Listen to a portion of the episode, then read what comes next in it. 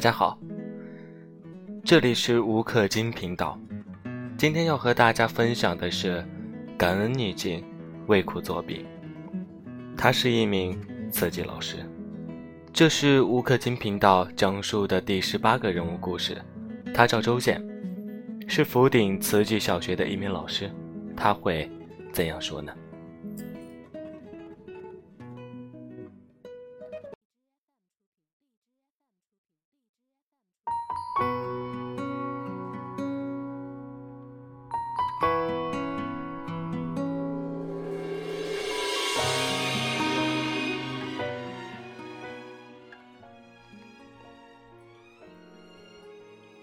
我们常听说，工作和生活不可兼得。你是怎么理解这句话的？他说：“别人为食而生存，他为生存而食。”苏格拉底都说，教师是天底下最崇高的职业，但是理想很丰满，现实很骨感。其实当老师的压力是很大的。面对纯真无邪的孩子。我觉得应该是积极的为工作而生活，而不是无奈的为生活而工作。这样的话，工作中的忙才是有理想、有原则，生活才会更有重点，活的才会有生活的艺术。那么，话分两头，工作和生活，你先选一样和大家说说。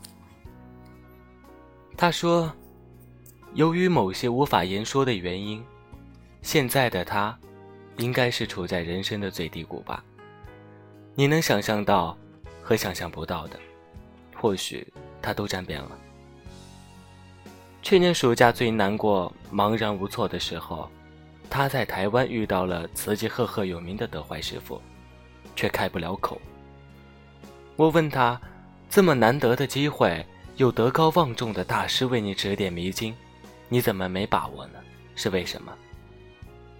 他说：“师傅心里装的都是全天下事、大事，我这点小情小爱，不该浪费师傅宝贵时间的。”欣慰的是，师傅顾及到我，开导了我。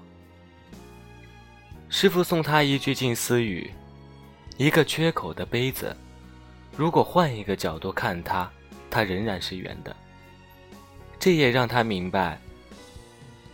人不要只是沉浸在自己的世界里，你完全可以通过帮助到别人，让他人得到快乐，最终自己也会得到快乐，不是很好吗？这样的心态也影响到了他现在的工作方式。一同事笑称，他没来的时候，我是最晚一个离开学校的，现在他来了，同事退位了。当我问到他工作永远做不完，你把自己弄得那么忙，会累吗？他说甘愿做，欢喜受。这句近似语足以回答我的问题。人不怕忙，只怕烦，而且忙人无是非。真正的忙人哪有空说些三姑六婆的是非呢？这样耳根就清净多了。所以。他经常自动屏蔽一些负能量的东西，结交到的朋友都是满满的正能量。我还问过他：“你现在除了当老师，还有做什么吗？”不知道是否冥冥之中注定，他现在不仅是瓷器老师，还是一名瓷器志工。福鼎人应该都知道瓷器吧？这是个。慈善机构，他接触到各种各样你可能无法想象的感恩户，也就是慈济的帮助对象，让他看到原来他不是最苦的那个人，跟他们相比，他身体健全，工作稳定，双亲健在，想想他是多么幸福呀！我们每个人都会想，人生起伏在所难免。但是，要如何看待与承受，就是仁者见仁，智者见智了。他分享了他的观点，也是我们正在经历的生活，还有正在前行的未来吧。他说，每一次瓷器关怀回来，就会让他对人生的思考更深一层。一辈子很短暂，无法决定自己的出身，无法想象到自己成长之后的样子。人的生命是草露风光，长短自己无法把握。无常与明天不知谁会先来。如若能拓宽生命的宽度和厚度，去把握人生的经济学，就没有什么值得计较了。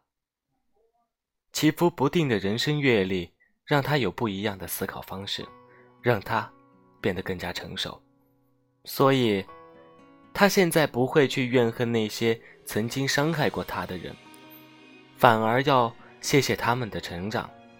让他的内心变得更加强大，因为人生最好的学习是来自被逆境狠狠的一击。我问他吐露了这么多的心声，他希望外界给他什么样的回应呢？对于家人、朋友或者陌生人，他说他其实没有什么期待，就是自己跟自己的心灵对话。要异样的眼光看你的人，你怎么纠正都不行。做的再好，爱你的人终归不会弃你而去。顾好自己的这一念，心最重要。对自己、对家人、对朋友、对社会，皆如是。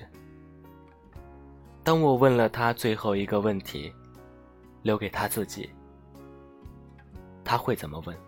怎么回答？他说：“替他自己问问未来吧。有些人是在优渥的环境中享福，也有些人虽然历经折磨，却能在苦难中觉醒。他想，他应该是后者吧。未来也许依然坎坷，之前的已经最坏，剩下的都会是好的。只要心中不放弃梦想，做自己想做的事，人生也应该同样精彩。”这是今天的吴克金频道，讲述身边人的故事，无论精彩亦或平凡，都是你我的过去、现在和未来。这是第十八期，感谢大家的收听。